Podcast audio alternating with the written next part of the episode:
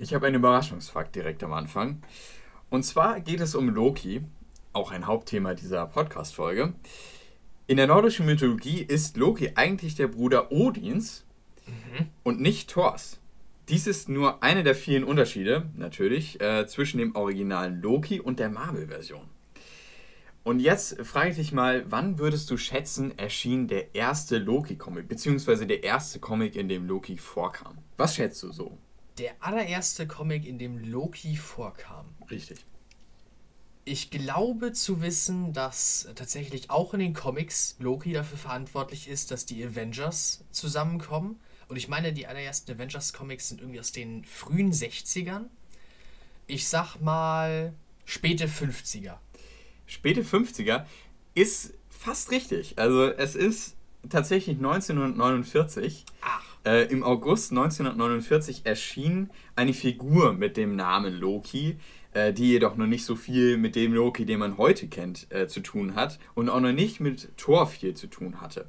Trotzdem gab es eben schon diese typischen Ähnlichkeiten zu dieser Figur Loki, also so ein bisschen, dass sie so ein bisschen hinterlistig ist und eben so typische Charakterähnlichkeiten aufweist.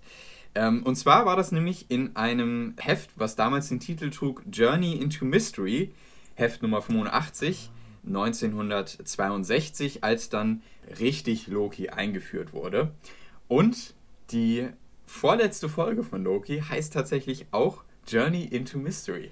Ach, ein interessanter Fakt. Ein ein Easter Egg. Ein richtig. Easter Egg, richtig. Könnte man nice. vielleicht meinen, vielleicht ist es auch nur Zufall, aber ich habe es herausgefunden, drin über, drüber gestolpert und dann dachte ich mir, das muss ich dir irgendwie mitteilen. Ja, das freut mich. Ich, ich wette, es ist kein, also ich wette, es ist kein Zufall. Auf sowas achten die hundertprozentig. Das ja. finde ich sehr, sehr cool. Kann sein. Wir werden es nie erfahren. Das aber auf jeden Fall damit herzlich willkommen zu unserem Podcast. Ja, herzlich willkommen auch von mir. Ich bin Jonas. Und ich bin Laurens.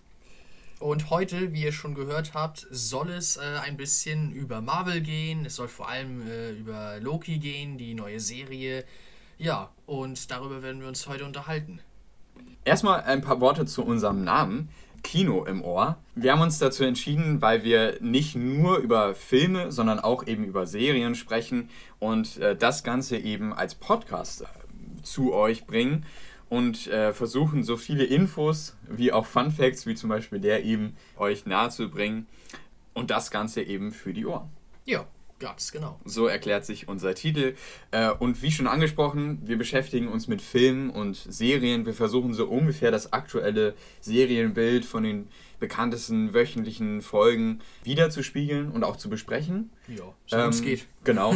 Und wir versuchen eben auch, uns Filme vorzunehmen die wir sehr interessant finden. Auch aktuelle Filme, die gerade erscheinen. Allerdings auch natürlich nicht nur aktuelles. Äh, wir werden natürlich auch mal, wenn ihr gerne wollt, äh, irgendwie in die Grabbelkiste greifen oder sowas in der Art. Oder auch äh, mal ja irgendwas zum Besten bringen, was uns gerade so einfällt, was uns gerade so gefallen hat, was wir neu entdeckt haben. Also ja, es genau. wird auch Neues dabei sein und Altes. Wir erwarten also auch gerne Vorschläge. Wir Ganz fragen genau. danach auch zwischendurch nochmal. Wenn ihr also irgendeinen Vorschlag habt, beziehungsweise irgendeine, äh, irgendein Filmwunsch, den wir auch mal besprechen sollten, dann äh, könnt ihr uns das auch gerne mitteilen. Wir versuchen das dann ein bisschen zu berücksichtigen. Ja, das äh, war so der, der erste Teil. Ich würde fast sagen, wir starten mit einer Frage, die uns mhm. wahrscheinlich ein bisschen weiterbringen wird. Und zwar. Ganz genau, und zwar der Frage, äh, ja, was haben wir denn überhaupt so in letzter Zeit geschaut? Ich sagte ja gerade, wir werden auch mal sowas äh, reinbringen. Und ja, ich frage dich mal, Laurens, hast du zur Zeit, bevor wir zu unserem Hauptthema Loki als Serie kommen, auch irgendwas anderes in letzter Zeit geschaut? Irgendeinen coolen Film, irgendeine andere coole Serie? Ja, also ich habe ich hab ein bisschen was gesehen. Gar nicht so viel tatsächlich. Ähm, ich hatte mal eine Woche jetzt, in der ich sehr, sehr viele Filme gesehen habe, die alle nicht so spektakulär waren, aber von denen jetzt keiner so herausstechen würde, dass ich ihn jetzt unbedingt hier erwähnen möchte. Da waren dann so Filme dabei wie Code 8 oder so. Ich weiß nicht, ob euch das vielleicht was sagt. Äh, oder dir. Ich glaube ehrlich gesagt nicht, auch nicht. Gar nicht, tatsächlich. Das ist ein äh, Film mit Stephen Amell, der ja der Hauptdarsteller in der Serie Arrow ist, aus ah, dem Arrowverse. Der hat da eben das allererste Mal außerhalb von Arrow einen Film gemacht Und äh, den wollte ich mir mal anschauen, ist aber auch nichts wirklich Erwähnenswertes. Aber ich habe tatsächlich äh, vorgestern einen Film gesehen, den fand ich interessant. Und zwar hieß der Brain Banks. Mhm. Ähm, der ist auch auf Netflix verfügbar. Und es geht um einen äh, Mann, der zu un äh, oder unschuldig ähm, ver verurteilt wurde. Eines Verbrechens, was er auch gar nicht begangen hat. Und zwar wurde er nämlich dahingehend verurteilt, dass er eine Frau vergewaltigt haben soll. Hat er aber nicht. Und in diesem Film versucht er eben seine Unschuld zu beweisen und das mit einer Agentur zusammen, äh, die eben sich genau solche Fälle vornimmt, wo es klar ist, dass der äh, vermeintliche Täter unschuldig ist. Und äh, durch diesen Film zieht sich eben so dieser Versuch, gleichzeitig aber auch eben die Entwicklung des Hauptcharakters mit diesem oder ja mit dieser Schuld, die er ja in Wirklichkeit gar nicht trägt. Das ist ganz interessant, aber ich muss auch sagen, dass ich von dem Film mehr erwartet habe weil er doch viele Momente offen lässt, in denen ich mir gewünscht hätte, dass der Charakter noch ein bisschen mehr Tiefe bekommt. Es bleibt dann doch eher viel auf der Oberfläche. Und was mir auch nicht gut gefallen hat, das waren so die Dialoge. Also die waren doch auch recht platt und auch nicht wirklich tiefgründig, auch wenn es hier und da ein paar Ansätze gab. Morgan Freeman ist auch dabei. Oh, cool. Das ist natürlich schon mal äh, sehr cool, aber auch er hat nur eine sehr, sehr kleine Rolle. Also er kommt zwei, drei Szenen vor. Da versucht er halt immer so ein bisschen so diesen Tiefgang reinzubringen durch so ein paar Zitate, äh, die dann ja aufs Leben vorbereiten sollen, aber mhm. das gelingt, finde ich, nicht so gut. Abschließend es war ein guter Film. Also wer, wer, wer, einen Film braucht, irgendwie für die Familie, so für einen Familienabend, der ist nett aber ähm, ist jetzt auch nichts, was ich nochmal sehen würde und was mich jetzt irgendwie nachhaltig begeistert hat. Brainbanks, also wenn ihr wollt, kann man sich anschauen, ist aber auch kein Meisterwerk, glaube ich. Okay, okay. Und äh, Jonas, jetzt äh, frage ich dich, ne, du hast mir ja schon vorher gesagt, äh, dass du etwas gesehen hast. Jetzt bin ich gespannt, was ist es denn, was du gesehen hast? Ja, genau. Bei der Vorbereitung hatten wir kurz nochmal das angesprochen. Äh, ich bin tatsächlich die letzten paar Wochen äh, nicht zu viel gekommen, was äh, Angucken von äh, Filmen angeht. Ich bin nur ja zu dem, zu den typischen wöchentlichen Serien gekommen, Loki und, und The Bad Batch, was wir auch nochmal in einer weiteren Folge behandeln werden natürlich. Aber an Filmen habe ich tatsächlich gar nicht so richtig was, außer äh, einen Film, den ich auf einer Veranstaltung gesehen habe, auf der ich letzte Woche war. Äh, und zwar Terror heißt der Film. Ein deutscher Film. Ich habe ihn in der ARD-Mediathek äh, gefunden. Da geht es um eine Gerichtsverhandlung oder eher müsste man sogar sagen, man ist in einer Gerichtsverhandlung, denn es ist ein interaktiver Film. Der Film fordert einen selbst dazu auf, die ganze Zeit die Gerichtsverhandlung äh, mitzuverfolgen und sich selbst Gedanken darüber zu machen. Und am Ende ist man selbst der oder diejenige, die dann sagen, schuldig oder nicht schuldig. Ja, in dem Film geht es darum, dass ein, äh, ja, ein Offizier der Luftwaffe ein Passagierflugzeug, das ansonsten in die Allianz Arena gesteuert worden wäre von Terroristen, äh, abgeschossen hat. Dadurch hat er halt Zehntausenden von Menschen äh, das Leben gerettet. Allerdings hat er über 160 Personen getötet, und das ist halt das große Dilemma. Der Film stellt diese philosophische Frage, kann man wenige Menschenleben für viele opfern? Ist das, ist das vertretbar? Also ja, es ist ein Film, der sehr zum Nachdenken anregt und äh, ja, zum, zum seinen moralischen Kompass ein bisschen selber entdecken. Es ist kein Film, den man deswegen wahrscheinlich für einen äh, Familienabend oder so äh, sich angucken würde. Aber wenn man mal äh, ja, nachdenken möchte und selber gucken möchte, weil es ist halt wirklich eine Gerichtsverhandlung sozusagen, wird nachgestellt, die ganzen Positionen und Indizien äh, werden dargelegt. Wenn man gucken möchte, wie würde ich auf eine richtig fundierte Weise in so einer Sache entscheiden und sozusagen so ein kleines Selbstexperiment machen möchte, dann kann ich das jedem nur empfehlen. Aber es ist weniger ein Film zum Entspannen, weil es halt äh, eine ernste Sache behandelt und äh, man viel aufpassen muss. Aber es war ein netter Film. Klingt so. Also klingt auf jeden Fall interessant. Wir haben, glaube ich, auch mal im Unterricht so eine, so eine Art Film äh, auch besprochen. Ich glaube, es ging auch tatsächlich, äh, das war im Philosophieunterricht, um genau diese Situation. Und jetzt, wo du es gerade so berichtet hast, äh, habe ich tatsächlich auch Lust bekommen, mir den Film anzuschauen. Vielleicht äh, habe ich den dann äh, bei der nächsten Folge, bei der nächsten Podcast-Folge äh, gesehen und kann dann vielleicht auch so ein bisschen darüber reden und wir können ein bisschen darüber reden. Ja, vielleicht können wir ja darüber reden, wie wir uns beide jeweils entscheiden, entschieden haben als Richter. Ja, okay, sehr interessant. Stimmt, das können wir gut machen. Damit auch schon eine perfekte Idee für den nächsten Podcast.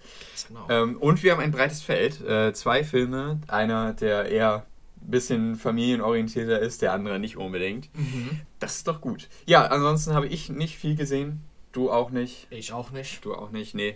Das Einzige, was ich auch noch gesehen habe, genauso wie du, äh, das sind Folgen. Und zwar von einer ganz bestimmten Serie, die wir auch in diesem Podcast zu unserem Hauptthema nehmen werden. Und zwar ist das Loki. Ganz genau. Um nochmal ganz kurz eine andere Sache anzusprechen, die mit Loki in Zusammenhang steht, das ist das MCU. Loki ist äh, die dritte Serie im MCU nach ähm, Black Widow und Falcon and the Winter Soldier. Du meinst Wonder Vision? Äh, WandaVision. Black Widow ist der erste Film, jetzt wieder in der vierten. Black Widow. Äh, jetzt bin ich schon ganz durcheinander, denn ich wollte nämlich, ich wollte nämlich auf diesen Punkt hinaus. Ähm, aber um nochmal den Bogen zu schlagen, äh, wir sind also im MCU und es ist die dritte Serie eben äh, im MCU und jetzt gerade ist ja auch der erste Film wieder gestartet im MCU. Nach knapp über einem Jahr Pause, meine ich. Ja, doch, kommt hin. Ist jetzt endlich der erste Film wieder gestartet und es ist eben Black Widow. Ja. Darauf wollte ich hinaus. Ähm, und äh, Black Widow äh, beschäftigt sich eben, wie der Titel schon sagt, mit Black Widow, mit Scarlett Johansson in der Hauptrolle. Und äh, dieser Film äh, hat äh, eine, jetzt unabhängig von der Geschichte des Films, äh, hat aber für ein bisschen Furore gesorgt, denn Disney hat mit diesem Film zusammen etwas gewagt, und zwar einen Film direkt ins Kino gebracht und nebenbei eben auch abrufbar auf Disney Plus für einen Zusatzpreis von 21,99 Euro. Das ist eben dieses VIP-Ticket-Paket. Damit äh, einhergehend haben sie eben vielen Kinos einen Vertrag geschickt, der eben das Ganze legitimiert, dass sie auch in, Zug, in der Zukunft Filme nebenbei im Stream zeigen dürfen und eben auch im Kino. Und diesen Vertrag, den mussten die Kinos eben unterschreiben, um Black Widow auch zu bekommen. Und viele Kinos, beziehungsweise, naja, auch nicht viele leider, aber einige Kinos haben sich dagegen gestellt, unter anderem die Kinopolis-Gruppe äh, mhm. und auch ein paar lokale Kinos und unter anderem unser auch. Kino. Und das hat dazu geführt, dass wir als Gruppe, wir haben eine äh, Gruppe, mit der wir immer Filme zusammenschauen, dass wir noch nicht dazu kamen, den Film zu sehen. Und das ist wirklich sehr, sehr verwunderlich. Denn sonst gucken wir immer, also jeden, jeden großen Film von irgendwelchen Franchises, in denen wir invested sind, gucken wir eigentlich direkt, wenn er rauskommt oder mindestens, wenn halt äh, Leute nicht Zeit haben, eine Woche später. Also es ist, es ist ungewöhnlich, dass wir jetzt so. Wie lange ist der Film jetzt draußen? Der jetzt ist schon fast einen Monat draußen. Das muss man. Echt? Ja, ja, oh. das ist schon. Das ist schon wirklich verrückt. Ja, ähm, und wir haben noch, also noch gar nichts. Ich habe halt auch ganz doll versucht, äh, Spoiler und so aus dem Weg zu gehen. Auf äh, Instagram zum Beispiel und anderen Social Media Kanälen irgendwelche, irgendwelche Ausschnitte oder Werbematerial von Marvel selbst. Alles schnell weggescrollt und so, weil ich ich trotzdem gerne natürlich irgendwann zu, dazu kommen möchte, den Film äh, ja, zu erleben. Hm. Ja, ich auf jeden Fall auch. Und äh, das Problem ist jetzt natürlich, dass da der Film nicht in, bei uns äh, in der Gegend läuft, wir gucken müssen, dass wir irgendwie an diesen Film kommen und den vielleicht auch zusammen äh, gemeinsam als Gruppe schauen. Aber das ist eben nicht so leicht und deswegen müssen wir ein bisschen gucken und deswegen hat sich das auch sehr gezogen. Wir versuchen den auch nochmal zu schauen und dann vielleicht auch in diesem Podcast über den Film zu reden. Ganz äh, genau. Das wäre natürlich äh, auf jeden Fall auch cool. Ähm, als eigenes Podcast-Thema. Dauert natürlich nur noch ein bisschen. Ja, wahrscheinlich dauert es noch ein bisschen, irgendwie den Weg zu, dahin zu finden. Bisher haben wir keinerlei Idee, wie wir da rankommen. Das wird sich aber, denke ich, auch irgendwann finden. Doch, doch. Davon gehe ich aus. Jetzt aber zurück von Black Widow zu der Serie, die wir in diesem Podcast besprechen wollen. Und jetzt kommen wir eben zum Hauptthema. Und das ist Loki. Ja, Loki ähm, ist eine Serie, die ganz anders ist als äh, die bisherigen Serien. Das finde ich auch ist ein, eine Sache, die man jetzt nach der dritten Serie wirklich mal sagen kann. Jede Serie ist einzigartig. Ja, ganz genau. Sie haben ein, eine Sache, finde ich, die sie so sehr verbindet.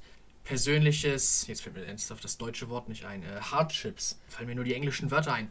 Äh, halt, ja, im, im, im, eigenen Leben durch, äh, durch schwere Zeiten so durchgehen. Also bei, bei Wanda ist das so, sie hat Vision verloren.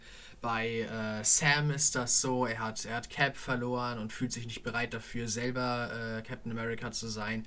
Und auch bei Loki ist das so, weil, ja, warum denn eigentlich, Laurens? In der allerersten Folge passiert es ja eigentlich so, dass er, dass er konfrontiert wird äh, mit seinen bisherigen äh, Lebenszielen und was er bisher gemacht hat und er sich selbst klar werden muss, warum er das überhaupt macht. Und es hat ja eigentlich, also er kommt natürlich bis, bis zu Avengers immer so als der Bösewicht drüber, aber in der Serie, die ja einsteigt direkt nachdem er von den Avengers im allerersten Avengers-Film besiegt wird, ja, da erfahren wir ja, dass er das aus äh, gar nicht mal so wirklich bösen Motiven tut, sondern eigentlich, ja, aus, aus ist ein, einen emotionalen Kern für ihn hat.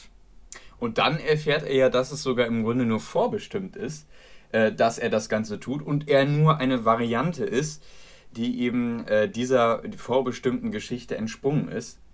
Und äh, an diesem Kern setzt ja Loki an. Wir lernen eben die TVA kennen, die Organisation, die versucht eben diesen einen Zeitstrahl zu beschützen und alle jeglichen äh, Varianten auszulöschen, die eben ein mögliches Multiversum auslösen könnten. Und mit dieser Geschichte startet Loki und äh, versucht eben gleichzeitig auch eben dieses Mysterium der TVA aufrechtzuerhalten. Und man versucht immer, okay, äh, herauszufinden, was ist eigentlich die TVA, was macht die und gleichzeitig aber auch über viele Varianten was herauszufinden und über, über die ganze Geschichte, die ähm, mit Loki auch einhergeht, ne, aufgrund seiner Herausstellung, dass er eben eine Variante ist. Ja, ganz genau. Also äh, ich, ich hatte davor mit der TVA noch gar nichts am Hut. Ich bin ja nicht so sehr in den vielen Comics und so drin. Und äh, für mich war es ein großes Mysterium. Was steckt denn nun bloß dahinter? Und, und ich konnte da richtig gut mitfiebern, weil ich, weil ich nicht zum Beispiel aus Comics oder so wusste, äh, was hinter der TVA steckt. Ähm, aber ich konnte halt auch, äh, ich fand es war sehr gut, Loki sozusagen in diese Situation zu bringen, dass er so viel kleiner ist als dieses, äh, als diese riesengroße Sache, die praktisch den gesamten, alles, alles, was bis dahin ja im MCU geschehen ist, wurde ja sozusagen von der TVA nur zugelassen. Und die sind nochmal so viel größer als das, was ja auch in der zweiten Folge ist, glaube ich, äh, nochmal dadurch betont wird, dass sie äh, einfach so 20 Infinity-Steine aus, äh, aus der Schublade kramen und das für sie gar nichts ist. Also es ist nochmal um so viele Längen größer, als was wir bisher im MCU so an, an Gegenspielern oder überhaupt an Mächten hatten. Und ich finde es gut, dass Loki in diese Situation gebracht wurde, weil bis zu Avengers sieht er sich immer so als, als auserwählt und so dieses Glorious Purpose, was, äh, was ähm, äh, sich also zum geflügelten Wort inzwischen entwickelt hat in der Fanszene von äh, Loki. Äh, ja, und das wird sozusagen so von ihm genommen. Also, dass er erkennen muss, dass, dass es einfach äh, so nicht ist. Sein gesamter Lebensweg bisher wurde sozusagen nur zugelassen von noch viel größeren Mächten. Und das muss sehr schwer sein für ihn zu verarbeiten, weil er halt vorher sehr, sehr egozentrisch, narzisstisch, sehr selbstein voreingenommen war. Mhm. Und ich finde auch da aus dem Grunde ist Loki so ein guter Charakter, ähm, dass man ihn auch halt nimmt, um diese ganze äh, Multiversumssache und TVA äh, einzuleiten. Das finde ich äh, richtig gut. Ja, ähm, ganz kurze Sache noch, die wir, glaube ich, anmerken sollten. Äh, wir versuchen teilweise, wenn wir über bestimmte Folgen reden, einen spoilerfreien Teil zu machen, aber wir werden eben auch viel spoilern. Ja, doch. Logischerweise. Wir werden uns natürlich mit der Folge befassen. Bedeutet also auch, wir versuchen wir, natürlich die Folge auch äh, zu bewerten und äh, sie auch zu erläutern und deswegen müssen wir einfach auf die Geschichte auch eingehen und äh, dazu, aus dem Grunde wird es natürlich auch zu Spoilern kommen. Nächstes Mal sagen wir das vielleicht ganz am Anfang ja, nochmal an. Genau. Ist mir jetzt aufgefallen. Aber ja, das wird, das wird auch in den nächsten Podcasts äh, anhalten. Also kein Spoiler-Free-Podcast hier. Richtig, genau. Äh, aber wir werden auch nochmal vorher, denke ich mal, sagen, wenn wir äh, wirklich spoilern. Also wir werden später auch noch, oder jetzt gleich, über die einzelnen äh, letzten beiden Folgen noch reden. Stimmt, in die Analyse gehen wir noch. Da werden wir dann auch versuchen, erstmal kurz einen spoilerfreien Teil zu machen und danach dann eben einen Spoiler-Teil. Das ist vielleicht ganz, auch ganz gut. Gut, jetzt haben wir ein bisschen was äh, Normales so zu Loki insgesamt gesagt. Wie würdest du denn jetzt sagen, was war so deine Lieblingsfolge? aus, aus der gesamten Serie Loki? Meine Lieblingsfolge. Also eine ganze Weile war es tatsächlich Folge 2, würde ich sagen. Mhm. Äh, durch, durch, äh, ja, das, das war so der erste Spannungshöhepunkt, würde ich sagen, weil die erste Folge erst einmal äh, das so einführt, Lokis neues Umfeld und so. Aber in der zweiten Folge geht es gleich weiter. Der äh, oder die äh, Gegenspielerin oder vermeintliche Gegenspielerin, sollte ich vielleicht eher sagen, äh, wird ja dann auch in der zweiten Folge sofort äh, eingeführt. Ähm, aber ich glaube, jetzt so im Nachhinein, als die Serie dann weiterging, hat die sechste Folge doch. Die sechste Folge ist die letzte Folge der ersten Staffel, ist tatsächlich die, die mir am besten gefällt. Obwohl sie tatsächlich aus dem äh, vorherigen Muster rausfällt. Finde ich zumindest. Also ich finde sie die, die letzte Folge verhält sich nochmal wieder anders als die anderen äh, Folgen von Loki. Aber die gefällt mir sehr gut. Also ja, die sechste ist tatsächlich äh, meine Lieblingsfolge. Bei mir ist es ähnlich, aber ich muss tatsächlich sagen, dass mir die fünfte Folge am besten gefallen hat. Ich fand äh, die fünfte Folge, äh, die fand ich wirklich, also richtig gut. Die hat mir einfach gut gefallen, weil sie diese ganze Sache rund um diese neue Welt im Grunde eingeführt haben. Wir sind ja in der fünften Folge zum, äh, zu diesem Planeten äh, gekommen, der hinter dem Nichts ist im Grunde, richtig? Ja, genau, ganz genau. Äh, ich bin mir gerade gar nicht mehr sicher, was war nochmal in der vierten Folge der Knackpunkt. Die dritte Folge ist die Flucht von der Richtig, äh, genau. dem apokalyptischen Planet. Und die vierte Folge ist, äh, sie schaffen es, zurückzukehren. Genau. Und es ist die große Konfrontation mit äh, den äh, Zeithütern. Mhm. Aber wie gesagt, die fünfte Folge fand ich hat dann einfach diese Welt, die im Grunde hinter der Zeit ist, ähm, so gut eingeführt und äh, diese ganzen Loki-Varianten, die haben mich einfach überrascht. Ich fand das so cool, dass man das einfach eingeführt hat. Es gibt unglaublich viele Easter Eggs in dieser Folge. Und das Gute war, fand ich, dass sie nicht aufdringlich eingeführt wurden, sondern eben so nebenbei und auf so eine sympathische, coole Weise, äh, dass ich einfach sagen muss, die Folge hat mich wirklich überrascht. Ich fand, es war die beste Folge. Und damit würde ich sagen, starten wir auch mit der Folge, weil wir haben uns vorgenommen, die letzten beiden Folgen nochmal zu besprechen. Ganz genau. Ähm, und dann nochmal so einen Gesamtüberblick über Loki zu schaffen. Das heißt, wir gehen jetzt in den Spoiler-Teil? Würde ich sagen. Okay, also ab hier, Leute, Spoiler zu, ja, wahrscheinlich auch zu Aspekten von der gesamten Loki-Serie, aber vor allem zu Folge 5 und 6. Ja. Obwohl, ich habe sie gerade schon genannt. Ja, ähm, stimmt. Es sind, es sind die Loki-Varianten. Ich fand es einfach richtig cool, wie man dann äh, in, dieser, ja, in dieser Welt diese verschiedenen Varianten gesehen hat. Ich finde, sie wurden perfekt eingeführt, dass man tatsächlich sogar einen Krokodil-Loki hat. ja. ähm, oder eben auch einen Loki, äh, wie man ihn eben aus den früheren Comics kennt, der sich ja am Ende sogar auch für diese Truppe opfert. Äh, das hat mir auch gut gefallen. Übrigens auch eine Sache, die sich ja auch äh, durch die ganzen MCU-Serien bisher durchgezogen hat, dass man immer einen Teil auch dabei hatte, der ähm, aus einer alten oder aus den alten Comics stammt. Ja, in Wonder genau. hatten wir das mit ihr, äh, ihr altes Kostüm, also diese eine Halloween-Folge, wo sie alle äh, Comic-accurate äh, äh, Kostüme tragen. Und in äh, Falcon and the Winter Soldier war das, war das auch sein Kostüm, ne? Richtig. Es genau. war zumindest annähernd Comic gleich. Und in Loki war es eben diese Loki-Variante. Die fand ich sowieso sehr, sehr sympathisch. Kleiner Fun-Fact: Das hast du mir erzählt. Vielleicht magst du es auch nochmal erzählen. Den Schauspieler kennen wir nämlich. Ja, ganz genau. Ich hoffe, ich, äh, ich sage es jetzt nicht falsch, aber ich glaube, es ist Richard E. Grant. Ja, doch, das ist sein Name. Und äh, ja, wir kennen ihn schon, oder zumindest kennen ihn die Leute, die ein anderes beliebtes Produkt von Disney ja auch konsumieren, und zwar Star Wars. Denn Richard E. Grant spielt Enric Pride, den ja, Nebenbösewichten aus Star Wars Episode 9, äh, die Aufstieg Skywalkers. Äh, ja, der, der General, der am Ende äh, ja, Sidious dient und ihm äh, hilft, wieder für eine kurze Zeit zumindest vom Tode aufzuerstehen und beinahe die Galaxis zu überrennen.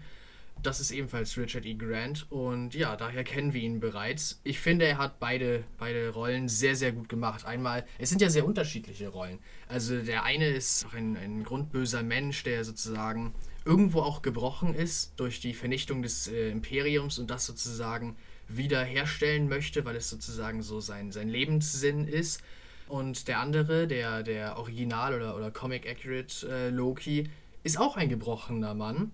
Also da haben sie tatsächlich eine Ähnlichkeit, aber halt gebrochen im ganz anderen Sinne, weil er ja seine, sein, wie war das noch, wie war seine äh, Hintergrundstory noch gleich? Ich glaube, er äh, verliert Thor, als Thanos äh, ihr Schiff zerstört. Da, da stirbt äh, genau. Thor und Loki überlebt in, der, in seiner Zeitlinie.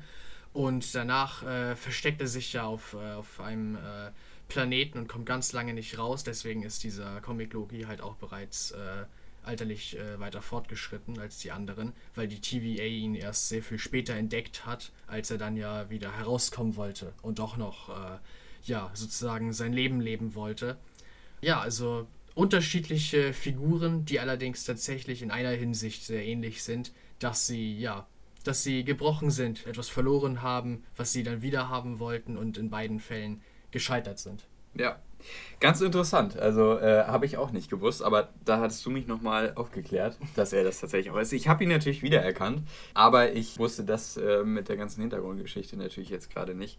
Also vielen Dank für den kleinen Ausflug. Sicher doch. Ich glaube, es gibt so viele Sachen, auf die man in dieser Folge eingehen könnte. Ich habe es ein bisschen runtergebrochen auf so ein paar Stichpunkte, auf so ein paar Momente, die mir richtig gut gefallen haben. Und gleich zu Anfang wenn man halt auf diesem Planeten landet, finde ich diese, die ganze Optik einfach dieses Planeten ist atemberaubend. Also ich finde, es sind so viele kleine Details dabei, aber auch die grundlegende Landschaft ist richtig schön gestaltet, finde ich. Ich äh, finde auch, dass das CGI für Serienniveau richtig gut aussieht. Also da haben sie sich wirklich Mühe gegeben.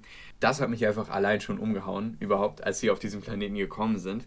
Und dann ging es eben los mit diesen kleinen Easter Eggs. Ne? Man hat mhm. ähm, zum Beispiel diesen kleinen Torfrosch im Glas gesehen. Ja, genau. Das fand ich richtig cool. Irgendwie auch sehr witzig, ne? als man dann diese Kamerafahrt nach unten gemacht hat. Eben in diesem Bunker, wo diese Lokis leben, mhm. ähm, hat man ihn ja im, im Glas gesehen. Kurz vorher, glaube ich, gab es äh, das Thanos-Flugzeug. Den auf einem Thanos Hubschrauber. Äh, den Thanos Hubschrauber, genau. Da stand auf einem Hubschrauber hinten, glaube ich, Thanos drauf. Ne? Ja, genau. Ich weiß auch, ich bin mir wohl sicher, das ist auch eine Variante aus äh, den Comics, in denen äh, es irgendwie einen Flugzeugangriff oder so gab. Aber da, wie gesagt, bin ich auch nicht wirklich drin. Da bin ich genauso wie du ja. nicht so wirklich belesen. Ich weiß nicht, ob du da mehr zu weißt. Äh, egal, also irgendwie ist es so, Thanos entweder ist Thanos der Helikopter oder er sitzt in dem Helikopter. Ich habe ein einziges Mal diesen einen Comic-Ausschnitt gesehen, äh, wie, wie Thanos entweder als Helikopter oder mit einem Helikopter, äh, ich glaube die Avengers zumindest angreift. Irgendwie so, aber mehr weiß ich auch überhaupt nicht. Ich könnte es mir sogar vorstellen, dass ähm, Thanos der Helikopter ist, weil die Comics wirklich oftmals so abgedreht ja, sind. Manchmal sind sie sehr, sehr merkwürdig. Aber äh, nun gut. Finde ich auch ein cooles Easter, Eggs, äh, äh Easter Egg. Und ähm, äh, was ich auch interessant fand, war, äh, das gehört auch noch, finde ich, zur Optik, waren diese Müllberge der TVA. Man ja. sieht ja, da kommt der Müll der TVA hin und gleichzeitig gehören ja irgendwie die Varianten auch zum Müll, ne? Mhm. weil sie ja auch im Grunde das sind, was die TVA vernichten will. Und das fand ich auch irgendwie ganz interessant, ne, als man diese riesigen Müllberge gesehen hat. Hat mich auch von der Optik sehr an Wally erinnert. Ich weiß nicht, ja, ob du den kennst. Doch, doch, kenne ich. Ähm, von, von Pixar meine ich, ähm, ein richtig, richtig schöner Animationsfilm. Ja. Den habe ich damals geliebt als Kind. Und da hat mich das so in kurzen Momenten dran erinnert, an diese, diese Müllberge. Aber das nur so am Rande. Ansonsten äh, gab es noch die Pyramiden von Gizeh, die wurden einmal dahin äh, gebeamt oder wie man das auch immer nennen soll. Mhm. Ähm, das fand ich auch irgendwie sehr witzig. Also das war mir gar nicht aufgefallen, dass da tatsächlich die Pyramiden sind, aber das ist cool. Ja, ja, das, das fand ich auch witzig. Und dann gab es eben so ein paar Highlight-Momente, die mir einfach richtig gut gefallen haben. Und dazu zählt eben die Unterhaltung im Auto mit Möbius. Ich bin mir gar nicht mehr sicher, wer da noch dabei saß. Ich glaube, es war. Es muss Sylvie, Sylvie gewesen Genau, sein. richtig, es war Sylvie. Und äh, die haben, sie haben halt im Grunde darüber geredet, wie es in der TVA ist und was es das Leben eigentlich bedeutet. Und was ich einfach an diesem Dialog so gut fand, war, dass er nicht aufgesetzt wirke, wirkte, wie manches, ja, was dann eben, finde ich, in Folge 3 von, von Loki so schwierig war mit Sylvie, mhm. sondern es wirkte wirklich natürlich und nachvollziehbar. Und das fand ich grundlegend war das, was Möbius ausgezeichnet hat. Er war, finde ich, ein richtig, richtig toller Charakter. Und der hat mir richtig gut gefallen. Ich fand, das war auch einer der Charaktere, die so die Serie getragen haben. Ja, doch. Eindeutig. Also äh, klar, Loki, aber ähm, ich fand schon, dass, dass äh, Möbius da ein, ein wirklich starker Teil dazu beigetragen hat. Ja. Und ich finde, diese Szene hat das echt nochmal unterstützt. Also das war wirklich so eine Favoritenszene von mir. Ich, ich rede die ganze Zeit, aber ich, ich, ja, noch äh, zwei Sachen habe ich noch. Äh, und zwar äh, den Soundtrack der hat mir auch wirklich sehr gut gefallen bei der Folge. Fiel mir öfters auch auf, gerade wenn es in so Momente ging, wo dann zum Beispiel wieder dieses Wesen aufgetaucht ist und mhm. sie gejagt hat, da wurde das dann richtig, ja, richtig mitreißend. Und äh, ich fand auch gerade am Ende, als es dann zu diesem ja sehr emotionalen Moment kam, als sich eben diese Loki-Variante geopfert hat, da finde ich, war das auch wirklich war das einfach richtig klasse gemacht, auch eben vom Soundtrack her. Das war ein Gesamtpaket, was, finde ich, einfach gepasst hat. Was dann so ein ganz klein, ganz, ganz klein bisschen äh, rausgestochen ist, das war diese letzte Endszene.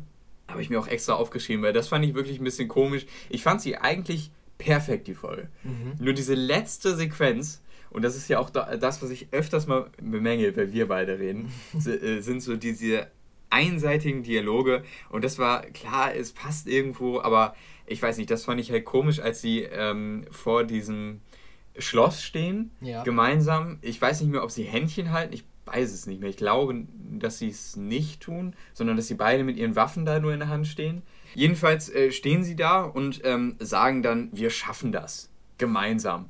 Und irgendwie, ich, ich glaube, Sylvie sagt auch noch irgendwie einen Satz oder so. Und das fand ich so aufgesetzt und das wirkte so komisch. Es war so, weiß ich nicht, da hätte man da auch irgendwie noch was Besseres machen können. Aber ja, ansonsten war das, finde ich, eine richtig, richtig tolle Folge. Ich weiß nicht, ob du noch was zu der Folge zu sagen hast. Hast nee. du noch irgendwie so Highlight-Momente, die du noch, die ich noch übergangen habe? Ich finde, ich fand diese Konfrontation auch noch cool von diesen Lokis, ne, dass sie ja irgendwie so auch so eine Rivalität gegenseitig untereinander ja, haben. Genau, es gab ja einmal diese, äh, diesen Moment, wo Boastful Loki, also der Loki mit dem Hammer, Präsidenten Loki äh, zu denen geführt hat und sozusagen dieser Standoff sich entwickelte zwischen den verschiedenen äh, Loki-Varianten. Das wirkt ja auch so ein bisschen wie so ein Western, fand ich. Ja, fast, ne? genau. Richtig cool, ja. Doch, also äh, das finde ich tatsächlich war auch eine äh, sehr coole Szene.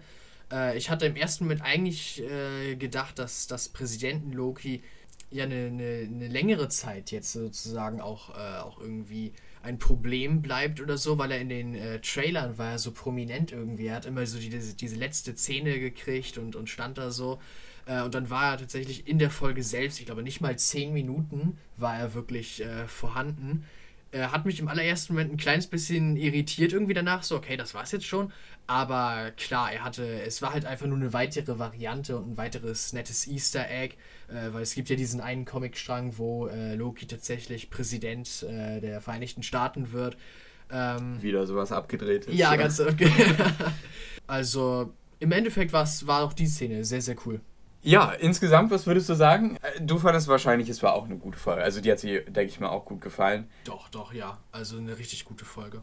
Und was sie gut vorbereitet finde ich, hat, finde ich, ähm, war die sechste Folge.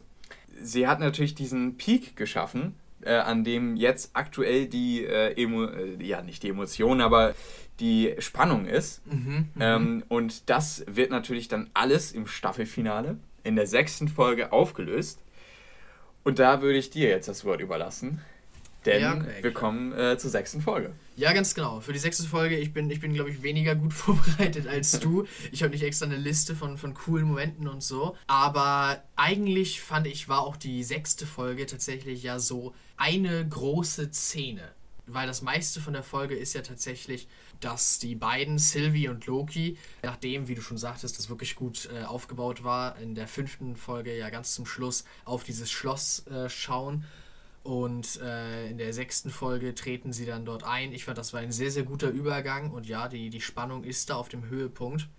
Und danach ist ja eine ganze Weile erst einmal Ruhe vor allem. Also was mich, äh, ich weiß nicht, ob ich mich da falsch erinnere, aber ich glaube auch entweder ist die Musik sehr leise oder es ist gar keine da. Mhm. Also die, die ganze Folge ist äh, mit den Teilen, die in der, in der Zitadelle spielen, sehr, sehr ruhig. Und das finde ich, es sorgt für diese Atmosphäre, weißt du, diese, nicht die Atmosphäre der Angst, aber doch eine Atmosphäre der Anspannung, Anspannung vielleicht auch irgendwo Bedrückung, weil das jetzt wirklich so die Zeithüter waren ja ein Hoax, waren gar nichts weiter, aber das ist jetzt wirklich das Ende.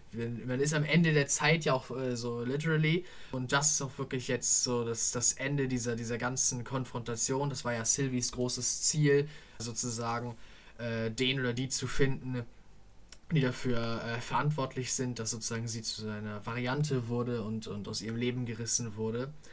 Ja, und ich fand, das war, das war sehr gut untermalt, diese Spannung was ja zwischendurch kurz mal unterbrochen wird, vor allem von Miss Minutes, dieser, dieser leuchtenden Uhr, was auch immer, Frau, die ja einmal diesen schönen Jumpscare abliefert innerhalb äh, dieses Flures. Also ich muss auch ehrlich sagen, das hat mich wirklich erschreckt. Das war, das war gut gemacht. Die ja zwischendurch, ich glaube, es ist in der sechsten Folge, immer wieder in die reale Welt so zurückkehrt und mit, äh, wie heißt sie noch gleich, die Richterin, mit der Richterin spricht, die ja selber auch mega doll verwirrt ist. Richterin Renslayer, so heißt sie. Und selbst Richterin äh, Renslayer, die ja äh, mehr über alles Bescheid wusste als zum Beispiel sogar Möbius und so, ist ja sehr verwirrt davon, was zurzeit da passiert und möchte ja unbedingt die Wahrheit äh, herausfinden, um auch äh, für sich selbst, wie sie sagt, Freiheit zu finden, weil ja überall sonst, außer da am Ende der Zeit, alles vorherbestimmt ist, auch für sie, wie sie ja jetzt weiß, dass sie ja weiß, dass sie nur eine Variante ist. Das finde ich übrigens war auch ein sehr, sehr schönes Thema. Also ich, ich fand es gut, dass sie sozusagen nochmal so ihren Moment gekriegt hat und ein äh, bisschen weiter aufgebaut wurde. Denn tatsächlich ist Renslayer ja in den Comics auch noch eine wichtige Persönlichkeit und ich glaube kaum, dass wir das letzte von ihr gesehen haben, weil sie ist ja tatsächlich in der Realität von dem Haupt-Kang, so ich komme jetzt schon mal auf ihn, seine Ehefrau. Ja, sie ist seine Ehefrau in der äh, einen Realität und sorgt und sie ist tatsächlich in der einen Realität der Grund dafür, dass er mit dem ganzen Zeiteroberungskram und so und, und Erforschung ja anfängt, weil irgendwie in den Comics ist es so, dass sie in eine Art Zeitspalte oder sowas gerät oder irgendwie außerhalb der Zeit gerissen wird und er versucht sie eigentlich zu retten. Und deswegen fängt er mit dem ganzen Zeitmanipulationskram und so an. So ist es, glaube ich, in den Comics, wenn ich da nicht äh, vollkommen falsch informiert bin. Und ich schätze mal ganz stark, dass in äh, Kangs nächsten Auftritten, also zum Beispiel in Ant-Man 3, und ich bin mir sicher, dass er auch noch später auftauchen wird, weil man kann theoretischerweise immer wieder eine neue Variante von ihm aus dem Hut zaubern, dass sie da auch weiter äh, ja, einen Platz haben wird. Deswegen fand ich das gut, dass sie weiter aufgebaut wurde. Aber um zu, dem, zu der Hauptsache zurückzukommen, eigentlich ist der große Fokus ja in dieser Folge darauf, dass Kang eingeführt wird. Ja, und, und es ist tatsächlich ja gar nicht mal so der Kang, wie man ihn sich vorstellt, wenn man mit den Comics vertraut ist, wo er ja ein großer Bösewicht ist und, und äh, oftmals mit den verschiedenen Heldengruppen aneinander gerät, sondern es ist eigentlich eine, ein ganz freundlicher Typ, zumindest so freundlich, wie man sein kann, wenn man sozusagen das Leben von, von Billionen von Leuten ständig äh, vorherbestimmt und kontrolliert hat. Aber ja, er hat diese, er hat so ganz anders diesen Auftritt, als ich es eigentlich erwartet hätte. Ich dachte, es wird richtig äh, menacing und sie kommen irgendwie in eine, in eine große Halle oder so etwas in der Art. Und es kommt tatsächlich zu einem großen Showdown.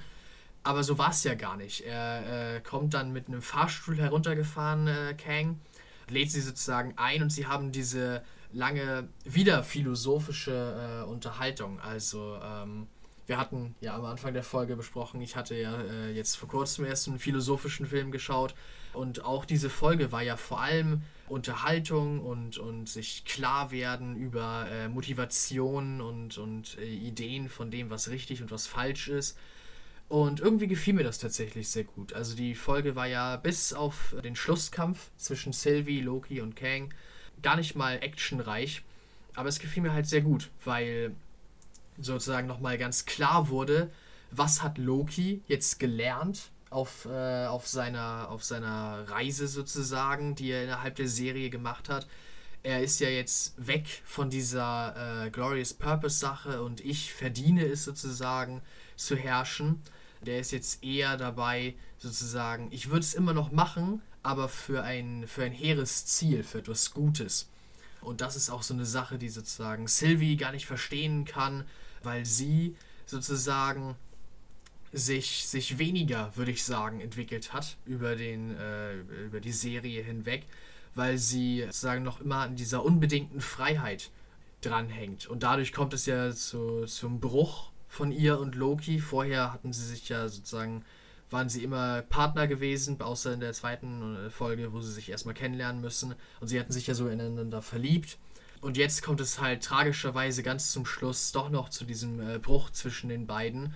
Ja, sie können sich nicht einig werden über ihre unterschiedlichen äh, Ansichten über die Welt. Was natürlich tragisch war, aber ich fand es halt auch es war ein guter Abschluss, weil dadurch haben wir weiteres Potenzial. Ich bin mir auch, da bin ich mir nämlich auch sicher. Wir haben auch von Sylvie noch nicht das letzte gesehen, dass sie auch nochmal auftauchen wird. Aber ja, die Folge endet ja damit, dass Loki zurück in die reale Welt kommt, in die TVA, obwohl die TVA ja auch äh, irgendwo außerhalb tatsächlich der realen Welt existiert, aber realer zumindest als dieses Ende der Zeit-Ding. Und Sylvie tötet diesen guten Kang. Doch, ich würde sagen, man kann jetzt den guten Kang. Ich habe auch irgendwo mal gelesen, äh, der gute Kang oder der, der am wenigsten böse zumindest ist, hat das alias Immortus oder so. Oder in der Serie hieß er dann ja äh, jener, der bleibt. Sie tötet ihn und dadurch äh, kommt es dazu, dass das Multiversum sozusagen wieder entsteht. Das MCU ist ja eigentlich auch nur eins der vielen Universen von, von Marvel. Also es existiert ja neben den ganzen Comic-Universen. Und sozusagen in der Serie wird jetzt wieder das In-Universe möglich gemacht, dass das so sein kann, weil jetzt sozusagen das äh, Multiversum wieder, wieder losgelassen wird. Und als Loki dann in der TVA ja auf seine eigentlich Freunde zukommt, Jäger, B14, 15? Ich 14. Weiß, 14. Und äh, Möbius treffen ihn dann ja in der, in der Bibliothek. Da kommt es wieder zu so einem tragischen Moment. Und zwar, dass äh, sie ihn überhaupt nicht kennen, weil die ganze Zeitlinie natürlich umgeschrieben wurde, weil ein neuer Kang, diesmal wahrscheinlich ein weit weniger freundlicher, ja, die Zeit übernommen hat und sozusagen dafür gesorgt hat, dass Möbius und äh, B14 Loki bis dahin noch überhaupt nicht kennengelernt haben. Und ich fand, das war so, das hat einem echt nochmal so am Ende so, so einen Schlag gegeben, weil eigentlich ja diese, diese Freundschaft und dieses ständige Geplänkel von äh, Möbius und, äh, und Loki so in der, in der zweiten und vierten Folge auch das war, was so angetrieben hat und was, was echt cool war. Und daher ist es halt so ein großer Verlust, dass jetzt äh, sozusagen das nochmal ganz neu passieren muss. Gleichzeitig kann es aber auch nicht lustig werden, glaube ich, weil Loki alles noch weiß und jetzt halt weiß, äh, was er Möbius sagen muss, damit sie möglichst schnell wahrscheinlich aus der Situation wieder herauskommen.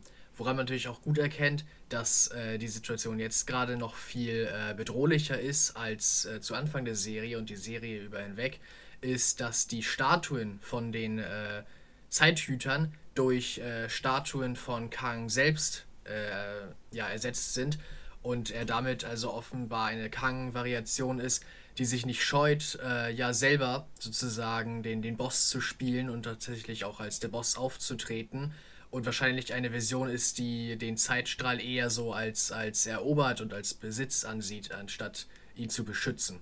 Ja, deswegen es ist eindeutig eine gute Ausgangslage für die zweite Staffel, die jetzt zum Glück kommt. Auch äh, die erste Staffel, äh, die erste Serie von Marvel äh, im MCU jetzt, die eine zweite Staffel erhält. Ich finde, das hat das einfach sehr, sehr gut aufgebaut. Also was die, was die sechste Folge aus dem Aufbau der fünften Folge rausgezogen hat, ist auch jetzt ein sehr guter Vorbau für die zweite Staffel. Deswegen gefiel mir die Folge so, so gut. Ja, weil es halt so eine philosophische Folge war und äh, eine Folge mit, mit, vielen, mit vielen Rückschlägen irgendwie, die einen echt so getroffen haben, die aber halt, ja, guter Vorbau sind, um weiterzumachen. Ich muss tatsächlich sagen, ähm, dass ich verstehen kann, warum du die sechste Folge so gern magst. Ich muss aber tatsächlich sagen, mich hat sie auch ein klein wenig enttäuscht. Weil die fünfte Folge eben dieses Bombastische hatte. Sie hatte eben das, was, was so richtig, das weiß ich nicht, das hat mich so richtig umgehauen. Und dahingehend war halt die sechste Folge ein durchgängiger Dialog eigentlich nur. Das kann, muss überhaupt nicht schlecht sein. Das kann sogar auch in, in vielen Momenten richtig gut sein. Aber ich fand es fast ein bisschen schade, also dass sie da so ein bisschen das Tempo rausgenommen haben. Da hätte ich mir sogar noch ein bisschen was anderes, glaube ich, gewünscht als, als Staffelfinale für Loki, weil die Serie einfach davor auch schon so richtig gut war und überzeugt hat mit was, zum Beispiel Folge 4, die, in der so viel passiert ist einfach, ähm, in der wir, in der alles umgeworfen wurde. Es gibt gar keine Zeithüter. Folge 5, die dann richtig schnell auch super weitermacht und dann Folge 6, die sich wirklich eine ganze Folge Zeit nimmt, um wirklich viel zu erklären. Das fand ich ein bisschen schwierig, aber im Grunde stimme ich dir auch zu. Also es war trotzdem eine richtig schöne Folge und auch ein toller Abschluss. Aber ich hätte mir halt noch so dieses gewisse Etwas gewünscht, was so ein bisschen ja noch so ein bisschen heraussticht, glaube ich. Und ansonsten habe ich mir tatsächlich auch nur bei dieser Folge eine Sache aufgeschrieben als Stichpunkt. Guck mal, da hatte ich schon fast so äh, gewusst, dass sie dir gut gefallen hat. Und du wahrscheinlich mehr zu ihr sagen kannst. Ich habe mir nur aufgeschrieben, coole Animation bei der Erklärung ja, von Kang. Genau die Animation, die hat mir echt gut gefallen. Also das fand ich wirklich cool. Hat mich ein bisschen so an Black Panther erinnert. Die Anfangsszene, mhm. die war ja auch so ein bisschen so ähnlich. Und dann so ein paar andere Sachen. Das wird ja gerade öfters genutzt in Hollywood, ne? dass man irgendwie durch Animationen irgendeine Hintergrundgeschichte erzählt oder so. Ich glaube, es war auch in ein paar Animationsfilmen so. Ich glaube, was hatte ich noch letztens gesehen? Irgendein Pixar-Film, in dem kam das auch, glaube ich, am Anfang vor. Ich glaube, es war Soul oder so, meine ich. Ich bin mir gerade gar nicht sicher. Jedenfalls, äh, es ist gerade ein typisches Merkmal, was halt auch genutzt wird. Aber ich fand es trotzdem cool. Also das hat mir wirklich gut gefallen, diese Animation am Anfang. Und ansonsten, es gab auch einen Moment, und ich glaube, das war auch so eine Sache, die fand ich ein bisschen komisch. Das war, das war irgendwas, was Sylvie gesagt hat oder gemacht hat. Ich weiß leider nicht mehr was, aber irgendwie hat sie sich so ein bisschen entgegen ihres Charakters verhalten in dieser Folge. In so ein paar Momenten. Und das fand ich auch ein bisschen schade, weil ich fand ja sowieso schon nach Folge 3, fanden wir ja beide, dass irgendwie der Charakter noch nicht so eingeführt wurde mhm. und die gesamte Situation mit ihr und die Dialoge sehr aufgesetzt wirkten. Und auch diese Szene im, im Zug grundlegend, die war ja, die fanden wir ja beide irgendwie nicht so passend. Ja, die Szene im Zug war schon sehr merkwürdig. Aber es hatte sich dann ja, also in Folge 4 und Folge 5 fand ich, hat es sich äh, sehr gebessert. Und ich weiß nicht genau, aber ich kann, ich irgendwie Hintergedanken habe ich auch. Also kann ich, weiß ich, wovon du redest, aber ich könnte jetzt auch nicht sagen, wo genau das war in der Folge. Das könnte ich auch nicht mehr, aber ich fand eben auch nach Folge 5, finde ich, wurde so eine Ebene geschaffen, bei der ich noch sagen kann, okay, das, das, ich, ich finde, jetzt ist Sylvie an einem Punkt als Charakter, da kann ich mir vorstellen, auch in einem Staffelfinale zu sagen, okay, das ist irgendwie cool, was mit ihr passiert ähm, weil, ich, weil sie halt in, über diese fünfte Folge hin gut aufgebaut wurde. Aber dann war ich, fand ich in Folge 6, ja, weiß ich nicht, da wurde es nicht so gut gemacht, wie ich es mir vielleicht gewünscht hätte. Aber trotzdem finde ich, war es ein guter Abschluss irgendwo. Er hätte noch einen Ticken besser sein können, aber dir hat ja zum Beispiel gut gefallen und das finde ich, das ich auf jeden Fall gut. Also, dass er dir auch äh, gut gefallen hat ja. Ja, da danke ich doch ganz herzlich. Ich kann auch deine, ich kann deine Kritikpunkte vollkommen verstehen. Hm. Also im ersten Moment habe ich auch mit was ganz anderem gerechnet, mit einem großen Showdown und so, anstatt sozusagen so einem philosophischen Talk. Also ja, ich verstehe, dass du da vielleicht auch mit anderen Erwartungen einfach äh, rangegangen bist. Bin ich auch, aber ich war dann äh, tatsächlich positiv überrascht. Aber wie gesagt, das muss man ja auch nicht sein. Hm. Obwohl ich nochmal ganz kurz äh, das auch nicht schlimm finde, wenn halt äh, das Staffelfinale aus einem Dialog bestehen würde. Nee, nee, so wie es jetzt auch war. Ähm, und das gerade auch dieser Dialog und der, diese Seite von Kang zu sehen und der jetzt ja auch eingeführt wurde und äh, als Bösewicht der Phase 5. Ne? Er wird ja der neue Bösewicht der Phase 5 im MCU sein. Äh, der Phase 4, Entschuldigung. Ja, nicht der Phase 5. so weit sind wir noch nicht. Aber ich fand es einfach cool, dass es so eingeführt wurde und mit diesen Dialogen, das hat mir halt auch sehr gut gefallen. Deswegen finde ich, ist es ja auch keine schlechte Folge. Aber ich hätte mir halt als Staffelfinale noch irgendwie ein bisschen mehr was gewünscht. Ja, ganz und genau, ganz genau. Diese Umsetzung dieser Dialoge war halt für mich nicht perfekt. Aber trotzdem, wie gesagt, ne, eine gute Sache. Ja. Ja, und äh, wir haben schon gerade ein bisschen auf die Phase 4 äh, geschaut mit, mit Kang, der ja offensichtlich eine große Rolle spielen wird. Ja, ganz genau. Ich, also im ersten Moment dachte man ja, okay, Kang, große, große Sache in den Comics. Und dann in, in einem Film wie äh, Ant-Man the Wasp Quantum Mania sozusagen ihn als, als großen Bösewicht anzukündigen. Viele Leute waren ja äh, auch der Meinung, passt das so gut. Bisher waren die Ant-Man-Filme eher die Filme, die äh, so komödisch waren und, und die weniger heftig waren. Also der erste Ant-Man-Film hat so einen, hat so einen mittel, mittelprächtigen äh, Bösewichten, der auch ja nicht so mega gefährlich rüberkommt. Der zweite hat sogar nicht mal so hundertprozentig einen Bösewichten. Ghost stellt sich ja am Ende eigentlich als, als einigermaßen freundlich heraus und äh, die Mafia-Gangster sind ja auch eher zur Belustigung da. Äh, deswegen waren viele Leute ja der Meinung, echt jetzt Kang, diese riesengroße Bedrohung in einem Ant-Man-Film sozusagen groß herauszubringen. Aber ich glaube, das wird sehr, sehr gut werden, weil jetzt haben wir ja Kang bereits kennengelernt und sehen echt, also er hat viel, viel drauf. Und jetzt am Ende der sechsten äh, Folge haben wir auch gesehen, dass er jetzt weitaus mehr in den Vordergrund tritt, was wahrscheinlich auch ein Grund dafür wird, dass überhaupt die äh, Avengers und andere auf ihn aufmerksam werden. Ja, und ich glaube, dass er auch nach Ant-Man and the Wasp Quantumania nicht weg sein wird vom Fenster. Also er wird wahrscheinlich sozusagen der Thanos äh, des, der vierten Phase sein. Ja, also ich freue mich da schon auf äh, Avengers 5 sozusagen, ja. wo er bestimmt, äh, ja, womöglich der große Bösewicht ist oder wahrscheinlich auch eine große Rolle hat. Gehe ich mal ganz stark von aus. Ja, er wird ja auch oftmals auf die Stufe mit Thanos gestellt. Ne? Ja. Er ist ja eben auch so ein großer Bösewicht, ne? wie Thanos oder äh, ja, Mysterio, glaube ich. Nee, nee, wie nee, heißt er noch? Nee, nicht Mysterio, sondern... Ähm, der eigentlich war ja mal ein anderer Bösewicht für WandaVision geplant. Mir fällt nur gerade sein Name nicht ein. Hier, Mephisto. Mephisto, richtig. Ja, da war ich genau. irgendwo mit dem M und dann, genau. äh, Mephisto ist ja auch so ein Bösewicht. Also er wird auf jeden Fall immer auf diese Stufe gepackt. Mhm, und mhm. das habe ich aber auch erst im Nachhinein erfahren. Also nach der Folge habe ich erst erfahren, okay, Kang ist wirklich ist so eine. Richtig, eine große Nummer. so eine große Nummer. Und das, dann dachte ich mir auch, okay, das ist schon interessant. Also deswegen finde ich das Staffelfinale ja auch nicht schlecht. Aber ja, ich fand es cool, dass er da eingeführt wurde.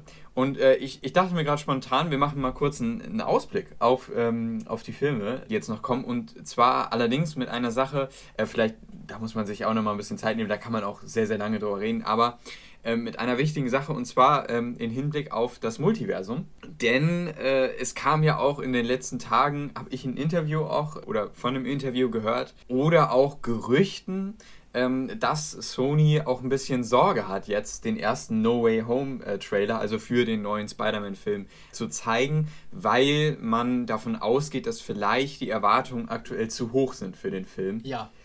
Das ist, finde ich, sehr interessant, weil äh, es stimmt, man hat so viel jetzt über den Film gehört. Es sollen die alten äh, Spider-Man-Bösewichte nochmal vorkommen. Es sollen die alten Spider-Man-Darsteller nochmal wiederkommen. Man soll im Grunde dieses ganze Multiversum öffnen.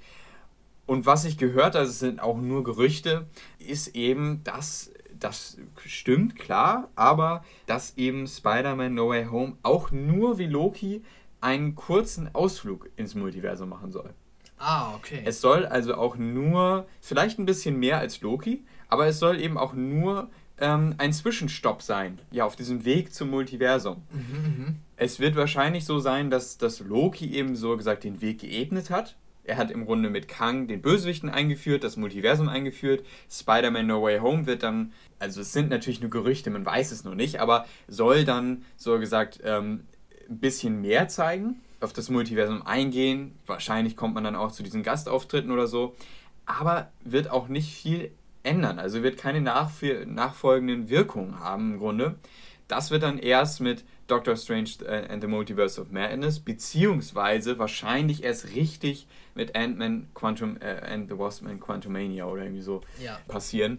Ich glaube, da hat man auch äh, Sorge, dass jetzt die Leute viel zu hohe Erwartungen an Spider-Man äh, 3 haben, ähm, dass da jetzt irgendwie das riesige ähm, Multiversum-Spektakel passiert. Dabei wird das noch ein bisschen auf sich warten lassen. Und fand ich auch ganz interessant, das nochmal so in Hinblick auf die Zukunft und eben das Multiversum um das nochmal kurz einzuwerfen. Ja, ganz genau, weil ganz viele Leute sagen ja schon so, da, da kommen Andrew Garfield und da kommt Tobey Maguire wieder zurück und, mhm. und Miles Morales schmeißen wir auch noch mit rein. Aber ja, diese, diese Erwartungen sind halt sehr, sehr hoch und meiner ehrlichen Meinung nach auch zu hoch. Confirmed ist bisher nur, dass tatsächlich die Schauspieler von Electro aus The Amazing Spider-Man 2 und äh, Dr.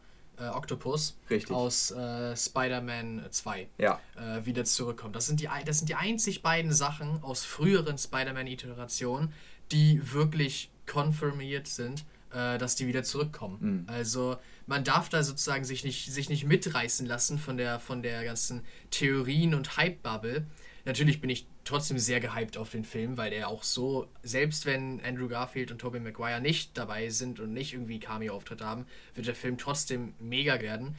Aber ja, deswegen, ich kann das gut verstehen, dass Sony da womöglich Sorge hat, sobald sie den Trailer droppen und da nichts von denen zu sehen ist, dass die, dass viele Leute, die sich sozusagen diese in meinen Augen etwas unrealistischen Hoffnungen gemacht haben, ja, dass die dann äh, wütend sein werden. Kann sein. Kann aber auch nicht sein. Wir, wir sind einfach mal gespannt. Ich, ich glaube, dass als Spider-Man No Way Home wirklich so einer der großen Filme ist, auf die sich Leute wirklich freuen. Ne? Ja. Also ähm, klar, es kam jetzt Black Widow äh, und logischerweise es kommt auch noch Shang-Chi und äh, Eternals, aber ich glaube wirklich der Film, auf den sich fast jeder freuen wird, der irgendwie was mit Marvel und Comics und so zu tun hat, das ist, wird einfach Spider-Man 3 sein. Ja, doch, und also er ist schon der größte von den Vieren, die dieses genau. Jahr rauskommen. Und ich denke mal, dass aus dem Grund halt einfach auch viel da dran hängt. Aber naja, es bleibt spannend. Wir werden äh, da, da denke ich mal, auch noch das ein oder andere Mal über diese Filme, die jetzt noch kommen, reden. Mhm. Kam ja auch gerade erst ein neuer Shang-Chi-Trailer. Äh, äh, ja, ein kurzer der kam, Trailer. Der kam erst so, so vor ein, zwei Tagen. Nicht Richtig, wahr? genau. Habe ich noch ja. gar nicht wieder gesehen. Mhm. Aber äh, ist interessant. Also wir, wir werden da, denke ich mal, auch nochmal drauf eingehen, auf die Filmwelt äh, im MCU. Aber um nochmal kurz auf die Serien zurückzukommen. Wir hatten uns jetzt zum Schluss noch gedacht, dass wir ein Serienranking machen von den bisherigen drei MCU-Serien wir starten einfach mal mit dem, mit dem Ranking. Möchtest du beginnen? Was, was meinst du, was ist so die Serie, die bisher den besten Start und die, die beste durchgehende Geschichte erzählt hat? Ich, ich finde es tatsächlich sehr schwierig zu sagen, weil alle diese Serien haben mich äh, abgeholt. Ich könnte jetzt aus dem, aus dem Hype sozusagen von der zuletzt gesehenen äh, Serie herausgehen und sagen, okay, es war Loki eindeutig. Aber Loki hatte halt doch einige dieser Durchhänger. Ganz besonders Folge 3 waren wir uns beide einig, als wir privat darüber gesprochen haben. Ja, ist, ist nicht das Wahre, ist nicht das Gelbe vom Ei. Deswegen, das ist irgendwie so ein, so ein Dämpfer sozusagen. Auch so ein bisschen inkonsistent, wenn man so von der, von der Charakterentwicklung von ein, zwei Charakteren ausgeht. Also es gibt ja doch Sachen, die das so ein bisschen ausbremsen. Aber gleichzeitig könnte ich mich auch schwer entscheiden, ob und wenn wer von WandaVision und äh, Falcon and the Winter Soldier besser ist. Also die ganzen Serien haben so ihre eigenen äh, großen Stärken. Falcon and the Winter Soldier hat sich mit gesellschaftlichen Themen außer, auseinandergesetzt, mit äh, Ungerechtigkeiten, mit Rassismus, mit äh, ja äh, auch ungleicher Verteilung von, von Macht und Einfluss und Geld und all solchen Dingen während WandaVision dann eher auf das Private gegangen ist, auf die emotionale Seite von Betroffenheit. Aber beide haben das halt sehr, sehr gut rübergebracht. Wenn ich jetzt beide wirklich nochmal so ganz spontan, wenn mir jemand so sagt, okay, jetzt innerhalb von drei Sekunden, sag ganz schnell, welche gefällt dir tatsächlich besser, dann sage ich WandaVision. Tatsächlich. Also WandaVision, so sage ich jetzt einfach mal, ist bei mir tatsächlich auf Platz 1 weil mir das einfach sehr, sehr gut gefiel. Dieses langsame Dahinterkommen, was passiert hier eigentlich, wer ist womöglich der große Bösewicht. Klar, war auch ein bisschen konvolut, weil offenbar ja hinter den Kulissen tatsächlich zuerst die Idee war, doch, wir führen nochmal so einen Dämon sozusagen ein, irgendwas mit Mephisto kommt da noch. Äh, was dann ja aber tatsächlich dann weggelassen wurde und stattdessen war es dann nur Agatha, die da die Bösewichtin war. Aber das hat, finde ich, nicht so richtig dem einen Abbruch getan, weil die große Stärke der Serie auch weniger da drin war, dass sich halt zwei Hexen bekämpft haben, sondern eher da drin, dass Wanda ihr Trauma verarbeitet hat oder zumindest damit begonnen hat, es zu verarbeiten und dass sie sozusagen als Person stark gewachsen ist und äh, teilweise abschließen konnte mit dem Verlust äh, von Vision. Also ja, deswegen finde ich, das hat diese Serie einfach sehr, sehr gut gemacht. Dass halt die letzte Folge sozusagen tatsächlich ursprünglich die vorletzte Folge nur sein sollte und dass sozusagen der große Showdown sich ein bisschen verändert hat, das hat dem keinen großen Abbruch getan. Ich weiß, viele Leute, die auf Mephisto dann äh, gehofft haben, waren sehr enttäuscht als sie dann davon gehört haben, dass tatsächlich mal diese Idee im Raum war. Aber ja, für mich war es kein so großer Verlust. Ich war tatsächlich sehr zufrieden damit, wie das, äh, ja, wie das alles abgelaufen ist. Ich muss ganz ehrlich sagen, ich habe auf dem ersten Platz äh, nicht Wonder Vision. Oh, ja. Ähm, äh, sondern für mich war, ist es wirklich Loki. Also ich okay. fand, ich fand Loki war so bisher die beste MCU-Serie, das beste Gesamtpaket. Klar, es gab Durchhängerfolgen, aber wenn wir uns mal zurückerinnern an, an Wonder Vision oder an, an äh, Falcon and the Winter Soldier, ich, ich, glaube, da gab es auch mal Momente, die nicht so Doch, gut waren. Doch, klar, ja.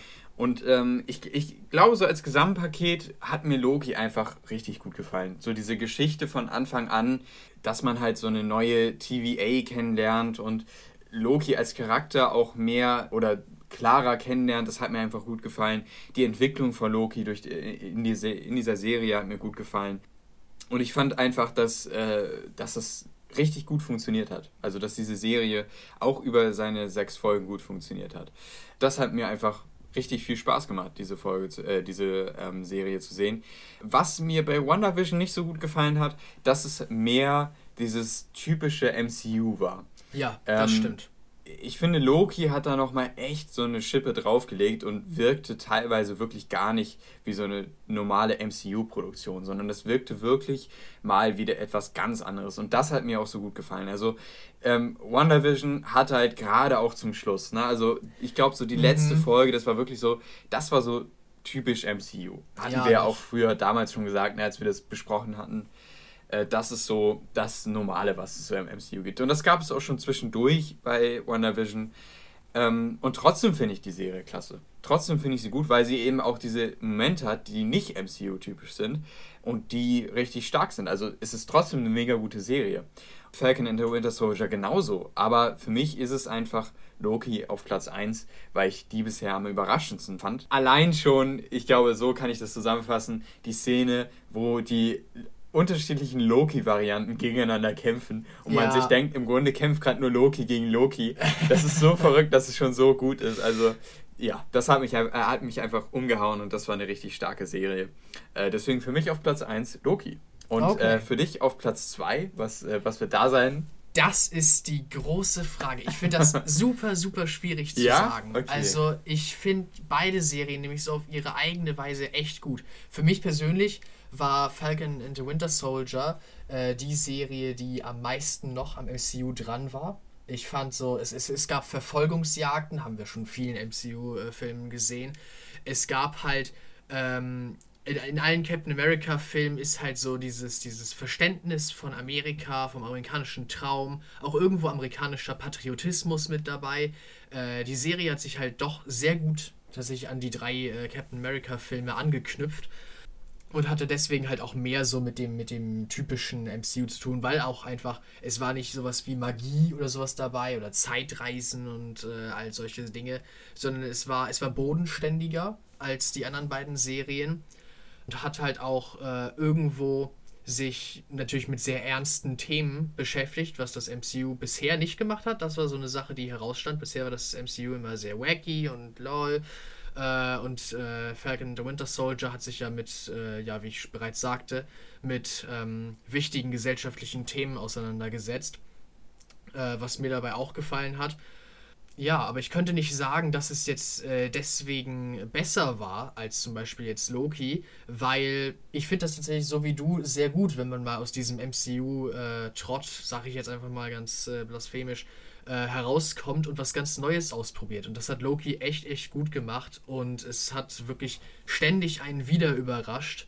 Gerade jemanden, äh, der sich gar nicht so mit, äh, der, mit der Geschichte, wie sie in den Comics passierte, mit der TVA und so auskennt, war halt alles neu für mich.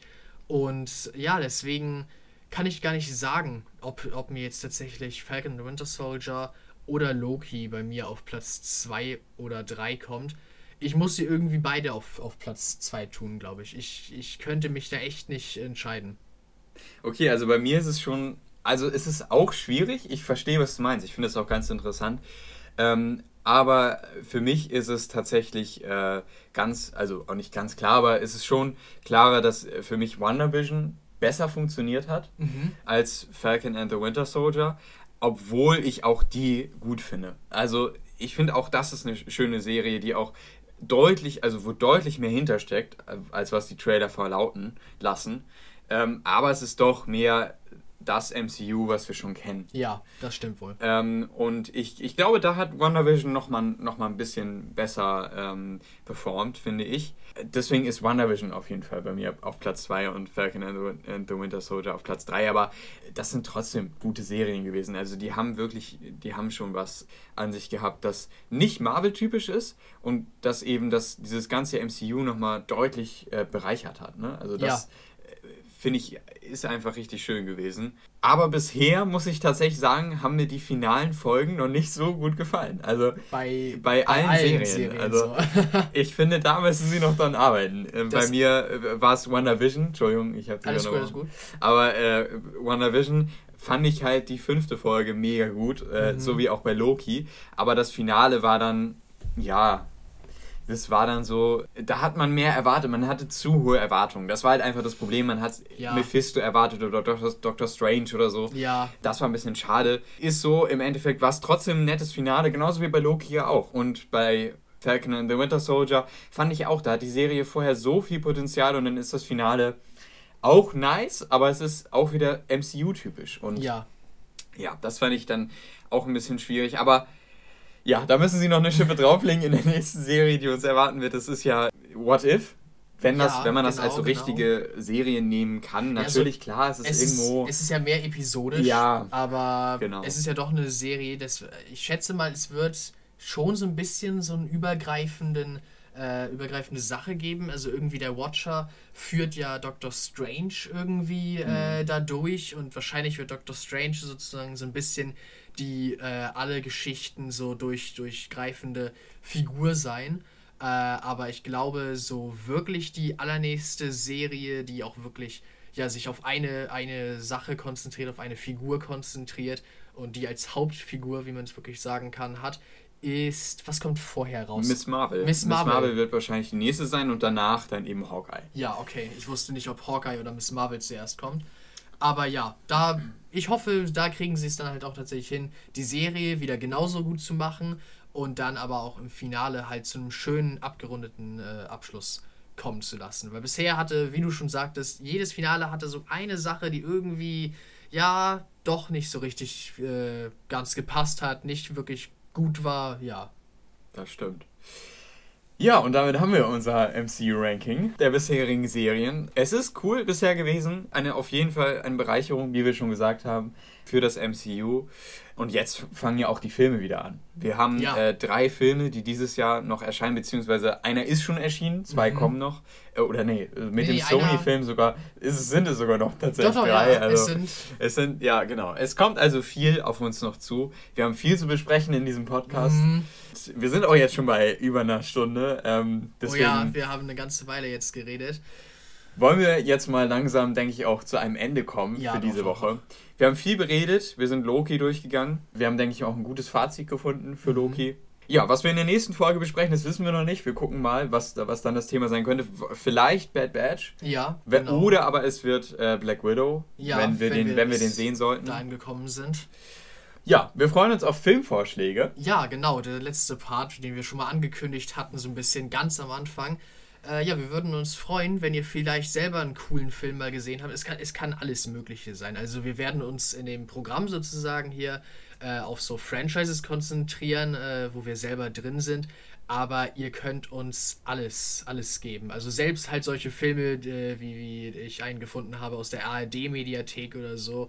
Also ja, gebt uns irgendwas, worüber wir reden können, worüber ihr gerne hättet, dass wir reden. Wir machen es gerne und äh, ja, vielleicht sind es ja echt, echt coole Filme dabei. Und selbst wenn irgendein schrottiger Film dabei ist, schickt auch solche Dinge gerne ein. Dann machen wir uns halt darüber so mit euch gemeinsam ein bisschen lustig.